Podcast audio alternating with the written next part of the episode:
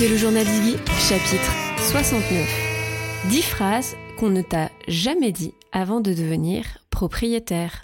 Bonjour et bienvenue dans le podcast qui raconte le quotidien en tant que propriétaire de chevaux. Moi c'est Fanny, je suis cavalière et propriétaire d'une jeune jument qui s'appelle Iggy. Avant de me lancer dans cette aventure dont j'ai toujours rêvé, je me suis posé énormément de questions. Et il m'a manqué un support pour pouvoir faire mes recherches, pour pouvoir m'aider, me guider à travers ce parcours. C'est comme ça que j'ai eu l'idée de créer ce podcast et que je vous donne du coup rendez-vous depuis plus d'un an, tous les mercredis, pour vous partager des connaissances, mais aussi de la prise de recul en tant que cavalier cherchant à devenir propriétaire. Vous trouverez donc dans ce podcast de l'inspiration, de l'introspection, des témoignages, des idées, mais aussi des outils pour vous permettre à votre tour de passer à l'action et de construire votre relation rêvée. Que ce soit en solo ou avec mes invités, je pose ici tout haut les questions que tout le monde se pose tout bas. Ça y est, ça fait deux ans que le podcast existe et aujourd'hui j'ai prévu de faire un épisode anniversaire un petit peu particulier parce que j'avais pas forcément envie de vous parler de la rétrospective, de tout ce qui s'est passé depuis deux ans, et puis des chiffres, et puis de mon ambition pour la suite, etc., etc. Non pas que c'est pas intéressant, mais euh, je sais pas, c'est pas ce que j'avais envie de vous offrir pour cet anniversaire. Aujourd'hui, je vais donc vous parler des dix phrases que l'on n'entend absolument jamais quand on part à la recherche de son cheval. Et pourtant, celles-ci nous feraient réfléchir certainement différemment avant de se lancer. Alors avant de commencer à rentrer à proprement parler dans ces dix phrases, je te donne un petit peu l'origine de l'épisode. Si j'ai eu envie de collecter ces dix phrases que j'aurais aimé entendre en fait avant de devenir propriétaire, c'est parce que je sais pas toi, mais moi quand je me suis lancée, alors peut-être que tu n'as pas encore ton cheval et du coup tant mieux, j'espère que ces phrases vont vraiment te servir, mais si tu es déjà propriétaire, que tu as déjà ton cheval, peut-être que tu auras eu le même, la même introduction que moi. Quand j'ai pris la décision et il m'a fallu du courage parce que justement on a beaucoup cherché à me décourager. Quand j'ai pris la décision, souvent les phrases que l'on m'a dit, en fait, c'était inutile. C'est pas c'est pas pour être méchante parce que je comprends le, le, le côté bienveillant de ces phrases, mais en fait ça ne m'a pas servi. Ça m'a pas servi à faire un choix, ça m'a pas servi à remettre en question ma décision. Loin de là. C'est surtout que c'est des, des phrases, c'est des conseils. Conseils, ça va peut-être un peu loin, mais c'est des phrases qui sont liées à des réactions, à des peurs, à des croyances qui ne sont pas forcément les nôtres, ou les tiennes, ou les miennes, et du coup, bah, ça fait pas avancer. En te racontant ça, ça me fait penser que justement, j'ai déjà fait un petit peu un épisode euh, sur la question où je te parle des croyances limitantes que moi j'ai dû tuer pour réussir à devenir propriétaire, et je te remettrai le lien en description euh, de l'épisode parce qu'il y a un premier travail à faire sur soi. Et quand on l'a pas fait et que justement on s'expose à ces remarques, parce que c'est plus des remarques d'ailleurs que des conseils, ça nous met souvent dans le doute. Et du coup, bah en fait, au lieu que ce soit, comment dire, euh, bénéfique pour que notre pensée puisse euh, avancer et qu'on puisse faire nos choix plus facilement, finalement, ça nous fait que douter, mais ça ne nous apporte aucun élément de réponse, en fait, pour pouvoir euh, commencer à, vraiment cheminer et avoir une pensée intellectuelle sur le sujet. Moi, ce que j'ai entendu, c'est mais où tu vas le mettre? Mais ça coûte cher ah, C'est une énorme responsabilité. Toutes ces remarques, elles sont pas très constructives. Parce que oui, on sait que c'est cher, mais qu'est-ce que ça veut dire vraiment? Oui, c'est une grosse responsabilité, certes, j'en ai conscience, mais du coup, euh, est-ce que c'est ta peur qui parle à toi, qui me fait cette remarque, ou est-ce que tu cherches à me faire passer un message qui m'explique et qui essaye de me projeter dans l'ensemble des responsabilités que je vais devoir assumer une fois que le cheval sera là Donc, souvent, ces phrases, ces remarques, voilà, c'est ça, je comprends d'où elles viennent, je vois le côté bienveillant de vouloir aider la personne à se poser les bonnes questions, mais finalement, en soi, c'est pas des bonnes questions. Parce que c'est juste des, sortes de phrases réflexes qui font pas grandir la pensée et qui permettent pas du tout à la personne qui est en train de prendre sa décision de devenir propriétaire d'avoir son cheval, de se projeter dans qu'est-ce qui va se passer concrètement demain quand le cheval sera là. Finalement, c'est comme une sorte de petit guide, de checklist de ce qu'il faudrait avoir élucidé avant de se jeter à l'eau. Donc si tu n'es pas encore propriétaire, je t'invite vraiment à essayer de répondre à, toutes ces phrases, ou en tout cas te les poser avec honnêteté. Tu sais pas, tu prends un papier, un stylo, tu te poses. Et si tu es récent propriétaire, peut-être que certaines vont justement aussi te sembler assez nouvelles parce que ben, finalement, tu n'auras pas encore vu les choses de cette manière-là, parce que tu n'as pas assez engrangé de, de quotidien, d'expérience pour te retrouver confronté à, comment dire, à, ces situations, à cet ensemble de situations euh, qui vont faire naître ces réflexions. Et peut-être même que si tu es déjà propriétaire depuis quelques années, tu vas te dire oh là là, je suis en plein dedans. Et du coup, de prendre le temps de se poser et de se dire ah bah oui, si je me posais la question de cette manière-là, peut-être que finalement ça, c'est pas que ça va résoudre les équations, mais ça va peut-être t'aider à cheminer différemment pour résoudre ces équations. Je vous propose de rentrer dans le concret de ces dix phrases que l'on n'entend jamais avant d'acheter son cheval et pourtant, qu'est-ce qu'elles auraient pu nous aider? La première, et je vais commencer par un unpopular opinion, comme on dit sur les réseaux sociaux, mais devenir propriétaire, c'est l'école de la vie. Parce que là, il y a eu beaucoup de négatifs. En tout cas, moi, les phrases que j'ai entendues et celles que je vais vous donner après peuvent sembler parfois un petit peu pessimistes. Mais la réalité, c'est que, en fait, c'est une aventure incroyable qui te permet de grandir plus vite, quel que soit ton âge.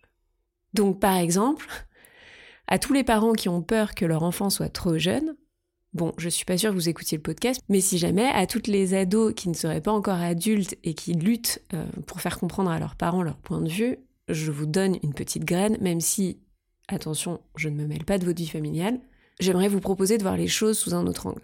S'occuper d'un poney, d'un cheval ou même d'ailleurs de tout autre animal. Hein. Moi j'ai eu euh, des chats, des chiens, euh, des cochons d'Inde, bref. En fait c'est apprendre à s'occuper de quelqu'un d'autre. C'est apprendre à s'occuper d'un être autre vivant. Et ça, c'est un des meilleurs enseignements de la vie. C'est-à-dire que c'est un très bon vecteur pour comprendre et découvrir finalement ce que c'est d'avoir des responsabilités. Donc quand on nous dit oh là là, c'est une énorme responsabilité, tu te rends pas compte, ben non, si tu me laisses pas la chance en fait de m'en rendre compte, je peux pas justement m'en rendre compte. Et non seulement tu apprends à t'intéresser à l'autre finalement quand tu deviens propriétaire d'un cheval, mais au passage, t'apprends tellement sur toi, sur tes attentes, sur la gestion de tes émotions, sur ta résilience. Donc ça, c'est tu apprends sur toi, mais en plus tu apprends à développer des si on était dans le monde entrepreneurial, on parlerait de skills, mais tu apprends à développer des compétences comme celle de gérer un budget, apprendre à être discipliné aussi parce que bah ton cheval il a besoin de toi quand même de manière régulière donc même si des fois tu as la flemme ou que t'as pas envie, la discipline prend le pas sur la motivation. Et ça, des propriétaires aguerris vous le diront tous, mais en fait, avoir un cheval, c'est quand même vachement mieux qu'un bouquin de développement personnel. Alors c'est pas le même prix, hein, on s'entend, c'est-à-dire que le livre de développement personnel te coûtera bien moins cher, mais c'est, et ça reste, je pense, la meilleure des expériences immersives pour en ressortir grandi et pour te faire gagner en conscience de toi sur comment, sur ton rapport au monde, sur ton rapport aux autres et sur comment tu as envie de grandir. La deuxième des phrases qu'on nous dit jamais, et d'ailleurs, quand moi je l'ai formulée pour la première fois dans le podcast, je crois qu'on s'est un peu moqué gentiment de moi et ça m'a fait sourire, mais je signe et je persiste. En fait, devenir propriétaire, c'est choisir un certain lifestyle. Parce que, en fait, c'est plus que juste avoir un hobby. Même si t'es pas obligé d'abandonner euh, toutes tes passions, tes habitudes, tes séances de sport hebdomadaires, tes dîners, la réalité c'est que ton cheval, il va prendre une grande place dans ton quotidien, dans ton emploi du temps, mais aussi dans ton porte-monnaie, et ce pendant de longues, très longues années. On ne peut pas comparer le fait d'être euh, propriétaire d'un cheval avec le fait, euh, je sais pas, d'avoir un poisson rouge. C'est pas du tout la même dimension. Ça n'a pas du tout le même impact dans ton quotidien. La différence avec quand tu étais simple cavalier, si tu n'es pas encore propriétaire, c'est que tu ne peux pas simplement dire que ça va t'occuper que 6 heures par semaine. Parce qu'en réalité, ça déborde toujours un peu plus. Parce qu'il y a toujours un rendez-vous veto, ostéo ou par heure en plus à gérer. Il y a toujours un événement météo qui te met dans le rouge, comme devoir passer pour ajouter une couverture ou enlever une couverture juste avant ou après d'aller au boulot. En fait, avoir un cheval, c'est signé pour une sacrée dose d'organisation. Si tu veux réussir à tout faire comme avant sans rien changer. Ça, on n'en prend pas assez conscience. C'est-à-dire que si tu veux accueillir un cheval dans ta vie, je vais faire un parallèle qui peut sembler un peu euh, étonnant, mais c'est un peu comme euh, accepter d'avoir un enfant, quoi. Même si ton cheval ne sera jamais ton enfant. Ce que je veux juste dire, c'est que c'est quand même un gros paquet qui va venir changer ton quotidien, changer tes habitudes, changer ton rythme, changer l'énergie que tu as à donner pour d'autres choses, d'autres projets. Et tu peux pas juste mettre des œillères et faire comme si ça n'allait rien changer. Parce que ça va tout changer. La troisième phrase que on oublie régulièrement, c'est qu'acheter un cheval, finalement, ou plutôt acheter son cheval, c'est finalement presque repartir de zéro. Alors, je vous vois, hein, euh, celles et ceux qui sourient en coin en pensant que j'exagère, parce que ça fait des années que vous montez à cheval et que vous pensez tout connaître. Et bien sûr que tout le monde ne part pas avec la même expérience de départ, c'est-à-dire en fonction du nombre d'années que vous pratiquez ou des conditions dans lesquelles euh, vous pratiquez ou tu pratiques, tu vas pas avoir la même ligne de départ. Par exemple, il y a ceux qui vont avoir eu des DP ou des confiages ou qui auront eu la chance en fait de, pratiquer ou en tout cas d'être au contact de chevaux dans leur gestion du quotidien. Et pour eux, bah forcément, la ligne de départ, elle semble plus avancée que pour la personne qui, je sais pas, euh, n'a que un ou deux ans de pratique et n'a pas vu tout cet aspect gestion du quotidien, gestion autour du cheval, et pas juste euh, je monte en cours euh, en reprise. Et d'ailleurs, cette phrase, elle me fait parfois aussi grincer des dents parce que je suis moyennement à l'aise avec. Le fait de devenir propriétaire, ça n'implique pas de tirer un gros trait au feutre rouge sur tout ce qu'on a appris avant, mais quand même, ça implique de prendre conscience de tout ce que l'on ne sait pas et tout ce que l'on va devoir apprendre en théorie et en pratique. Et c'est surtout accepter que tu vas devenir le référent de ce cheval. Donc, c'est à toi que l'on viendra poser des questions sur tout, tout le temps.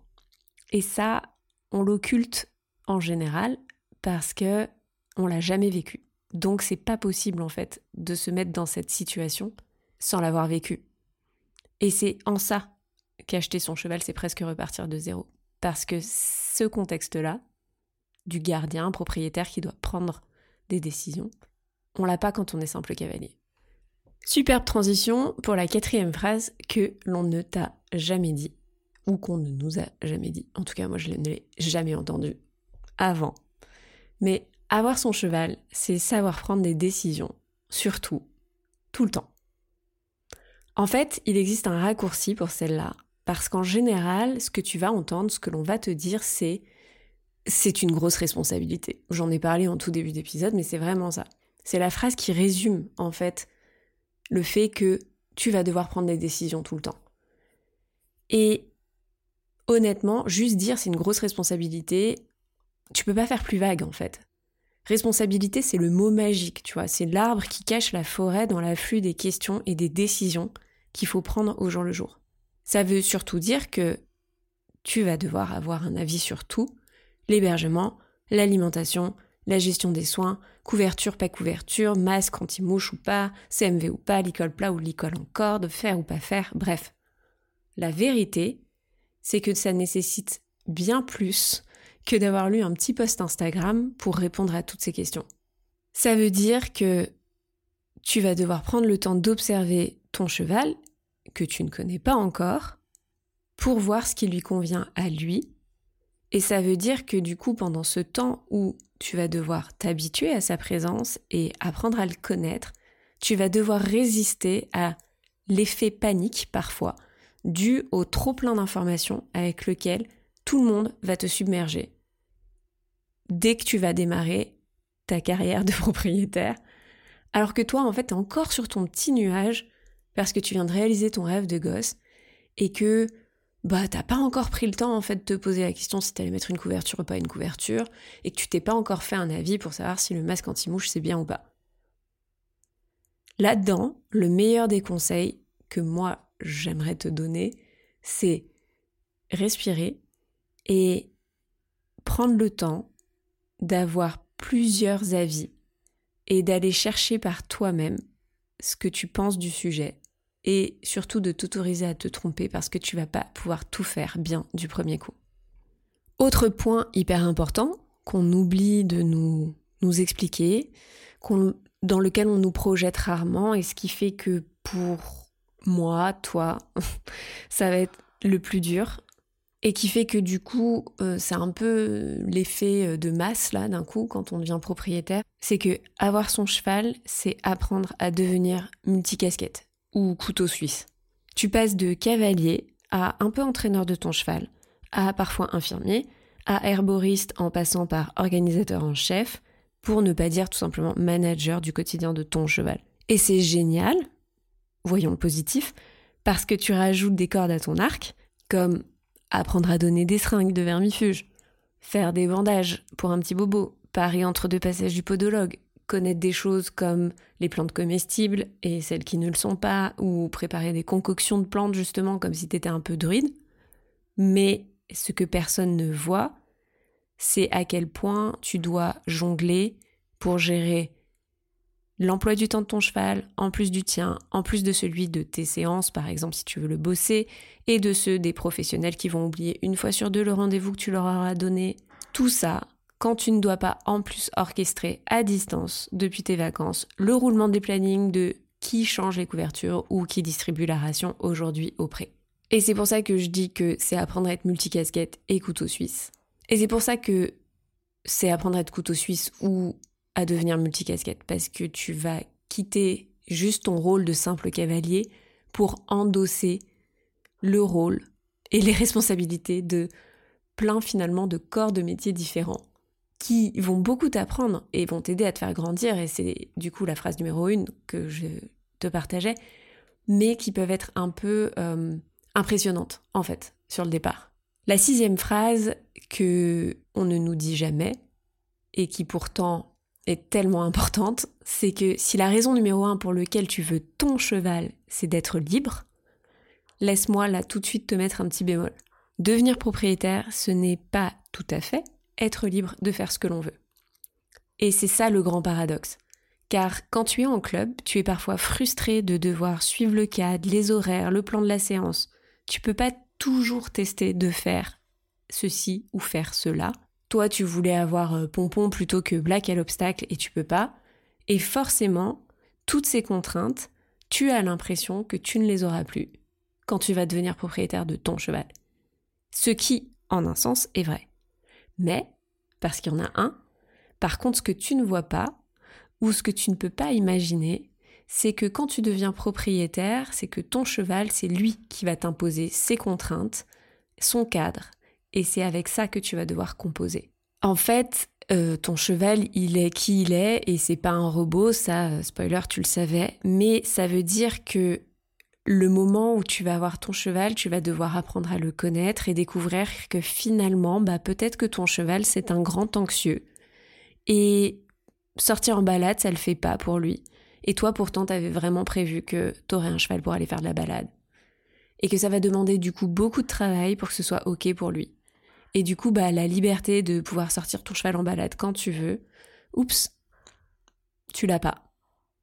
Ou alors, ton cheval, il va toujours te sortir un abcès la veille du jour où tu as prévu d'aller faire un stage avec tel intervenant, je sais pas où. Et du coup, bah, pas de stage. Ou pas de concours. Ou tu vas devoir gérer un ulcère, ce qui va t'empêcher de monter pendant tes vacances, alors que tu t'étais calé pourtant deux semaines de vacances, trop génial, pendant lequel t'allais pouvoir venir tous les jours à la pension pour pouvoir en profiter. En fait, être propriétaire, c'est être deux, c'est être un couple, donc tu vas devoir composer entre ta liberté et ce que ton cheval peut te donner à l'instant T. Et finalement, c'est lui qui donne le là, et ça, on n'en prend pas toujours conscience avant que ça nous arrive. Alors la phrase qui suit, c'est un vrai conseil pour le coup, et on l'entend hyper rarement. Et je sais que je vais peut-être pas me faire des amis en la donnant, mais c'est pas grave. Ce que tu ne mets pas à l'entrée, tu le payes à la sortie. Au lieu de te dire cette phrase, on préfère souvent te dire le cheval ça coûte cher. Ce qui est pas faux, mais une fois qu'on a dit ça, bah une fois de plus, qu'est-ce qu'on en fait? Rien. Au final, tu te dis juste ah ok, il me faut beaucoup d'argent, donc je vais économiser. Mais ça va pas t'aider à prendre de meilleures décisions sur comment tu vas dépenser cet argent. Perso, j'ai constaté depuis plus de trois ans, et déjà un peu avant quand j'étais en DP, que moins tu payes cher, plus tu dépenses dans les à côté. Je te donne quelques exemples. Tu vas payer ton cheval un mini prix parce que, je sais pas, cheval réformé ou cheval à la retraite. Et en général, tu découvres le poteau rose un peu après, qui a une pathologie chronique cachée, qui fait surface et qui, elle, va te coûter un bras à l'année à gérer pour soulager ton cheval. Tu vas choisir ou faire le choix de payer une pension un minimum parce que c'est juste un prêt, t'as pas besoin d'infrastructure et c'est trop cool. Mais finalement, tu vas devoir investir personnellement de ton temps pour combler les services qui ne sont pas proposés, voire dépenser de l'argent dans de l'équipement parce que t'as pas l'infrastructure suffisante pour venir curer les pieds à 18h en hiver et y voir quelque chose, ou dans des soins, ou dans des compléments alimentaires pour combler ce qui manque en fait dans ce que te donne ta pension. Ou encore cet exemple qui est tellement vrai, celui où tu vas préférer économiser une visite vétérinaire euh, d'achat et une imagerie sur le prix de ton cheval, mais que tu vas te retrouver ensuite avec 8 mois d'arrêt et de soins qui vont te coûter le double finalement, parce que tu aurais pu déceler par exemple un départ de boiterie et que tu as préféré finalement te dire que non, parce que personne ne t'a prévenu que ça pouvait arriver. Alors oui, là je dramatise et c'est le moment un peu du podcast où genre euh, un peu rabat-joie, mais en même temps, honnêtement, je connais pas un propriétaire pour lequel cette maxime ne soit pas vraie. Donc tu peux te débrouiller pour que ce soit moins cher. Et j'ai pas dit que tu devais être riche non plus pour avoir un cheval, mais réfléchis à là où tu vas sortir ton argent et là où tu vas devoir combler quand au départ, t'as cru que t'allais économiser. Phrase numéro 8, devenir propriétaire, c'est aussi apprendre à trouver des solutions.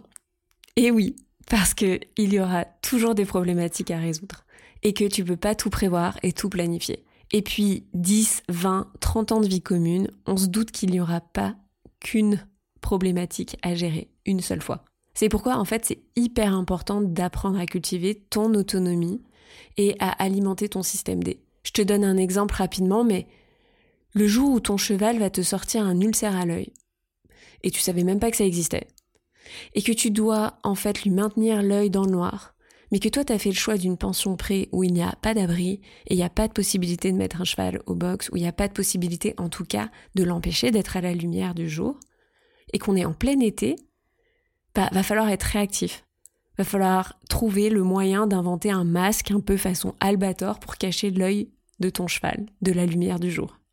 Parce que tu pourras pas juste avoir le magasin parfait à la sortie euh, de ton écurie où tu vas pouvoir trouver ce fameux masque et que Internet va peut-être te le délivrer qu'en 96 heures. Donc, même en t'entourant bien des meilleurs pros, de la meilleure pension, il y aura toujours des fois, quelques fois, où tu ne pourras pas échapper au fait de devoir remonter tes manches, faire preuve d'imagination et gérer l'imprévu. Phrase numéro 9. Acheter son cheval, c'est un excellent moyen de flirter avec la charge mentale. Bon, celle-là, j'en ai fait un épisode entier et dès les débuts du podcast, dont je te remettrai le lien, je crois que c'est le chapitre 12 sans me tromper, mais c'est possible, ou le 10. Enfin, c'est vraiment dans les tout premiers épisodes que j'ai fait. En fait, devenir propriétaire, c'est être en mode on tout le temps. Tu peux pas faire on-off dans ton cerveau, comme quand tu étais simple cavalier. C'est pas tu quittes l'écurie et hop, bah tu te mets à penser à autre chose. Ton cheval, il a toujours une petite place particulière dans ton cerveau, qui s'active en permanence. Alors on est tous différents là-dessus, et tous plus ou moins sujets, entre guillemets, à la charge mentale, mais quand même. Quand tu rajoutes en fait la charge émotionnelle de s'occuper d'un autre être vivant, qui vit pas sous le même toit que toi, c'est difficilement inimaginable tant que tu ne l'as pas vécu. Et pire, il y a beaucoup de gens qui vont chercher à diminuer ton ressenti. Quand tu vas leur dire que en fait, euh, il y a trop de choses à gérer, tu sais pas par où commencer, et puis des fois ça te plonge dans l'anxiété. Un bon conseil, c'est d'y aller mollo au début dans la gestion de ton quotidien et du quotidien de ton cheval. En fait, c'est peut-être plus utile de prévoir de pas démarrer en faisant tout tout seul, en acceptant de l'aide, en acceptant de déléguer certaines choses, pour ensuite que tu puisses t'émanciper en ayant le confort d'avoir pris le temps de comprendre c'était quoi la vraie mission en fait quand tu es propriétaire de ton cheval.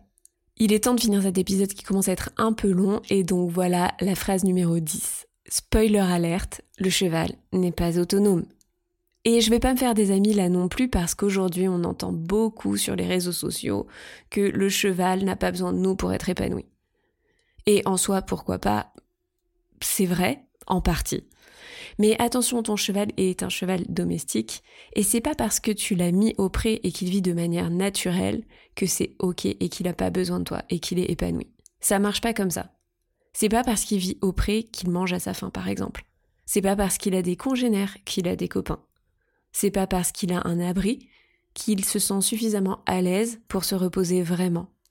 Et c'est pas parce qu'il vit pieds nus qu'il n'a pas besoin d'être paré. Si je dis ça, c'est parce que c'est un projet on l'a vu, c'est même un lifestyle qui va durer plusieurs années, voire plusieurs décennies. Et en fait, ça peut arriver qu'il y ait des périodes de ta vie où tu vas plus avoir le goût. Parce que, je sais pas, tu vas être débordé dans ton travail, par exemple. Ou tu n'auras plus le temps, plus l'énergie. Parce que peut-être que tu vas te marier, tu vas avoir des enfants et que du coup, bah, pompon, euh, malheureusement, t'as plus 20 heures par semaine à lui accorder. T'as plus la bande passante. Et ça, c'est pas grave. Mais je dis pas qu'il faut continuer à y aller tous les jours, je dis juste qu'il faut pas partir du principe que tout va bien, juste parce que tu as rempli la checklist des soi-disant besoins fondamentaux. Le but, c'est que quand toi tu peux plus assurer, tu sois sûr que pour lui, il y a quelqu'un d'autre qui assure, que tout va bien au quotidien, et qu'il est réellement bien là où il est. Voilà, c'en est tout pour aujourd'hui. Et je suis désolée d'avoir fini peut-être sur cette note un peu salée, mais pour moi c'est vraiment les dix phrases qu'on ne nous dit jamais et qui pourtant nous font beaucoup plus réfléchir que simplement ça coûte cher, mais c'est une grosse responsabilité et où est-ce que tu vas le mettre? Je profite de cet épisode du coup un peu spécial pour euh, faire une petite annonce. La liste d'attente du programme Devenir propriétaire a ouvert. Ce qui veut dire que si tu n'es pas encore propriétaire, et que tu as envie en fait de prendre le temps de te de te former ou en tout cas de te sentir accompagné pour savoir quelles sont les différentes étapes par lesquelles tu dois passer, les questions que tu dois avoir balayées et comment tu vas te mettre en action pour savoir où trouver de manière autonome le futur compagnon de ta vie. Le programme est fait pour ça. Donc la liste d'attente est ouverte, le lien est en description de l'épisode où tu peux te connecter sur mon site internet iggyjournal.com et trouver le lien en direct. Je profite de cette annonce pour relire du coup une partie du témoignage que m'avait envoyé Emma, qui est pour moi en fait le meilleur des feedbacks que j'aurais pu recevoir justement. Donc Emma, elle a fait la version bêta du programme Devenir propriétaire il y a à peu près un an maintenant. Et quand elle a trouvé sa jument, elle m'a envoyé un super feedback et elle m'a dit J'aurais dû faire le programme avant de démarrer quelconque démarche. Ça m'aurait permis de me poser les bonnes questions et de gagner du temps. Et ça, pour moi, c'est un des plus beaux feedbacks parce que le programme, ça va juste apprendre en fait à te poser les questions importantes pour toi et pouvoir faire les choix pour toi. C'est te donner le début d'autonomie dont tu as besoin pour démarrer ton aventure cheval. Je te remercie d'écouter le podcast et d'avoir tenu jusque-là. Je pense que ça t'a plu. Du coup, si tu veux euh, nous récompenser, tu peux nous laisser un avis sur Apple Podcast ou Spotify et encore nous mettre une note 5 étoiles. Et si ce n'est pas encore fait, tu peux aussi nous rejoindre sur Instagram ou TikTok at iggy.journal. Comme ça, tu peux suivre nos aventures, notre quotidien à et moi. Je te remercie de ton écoute et à bientôt.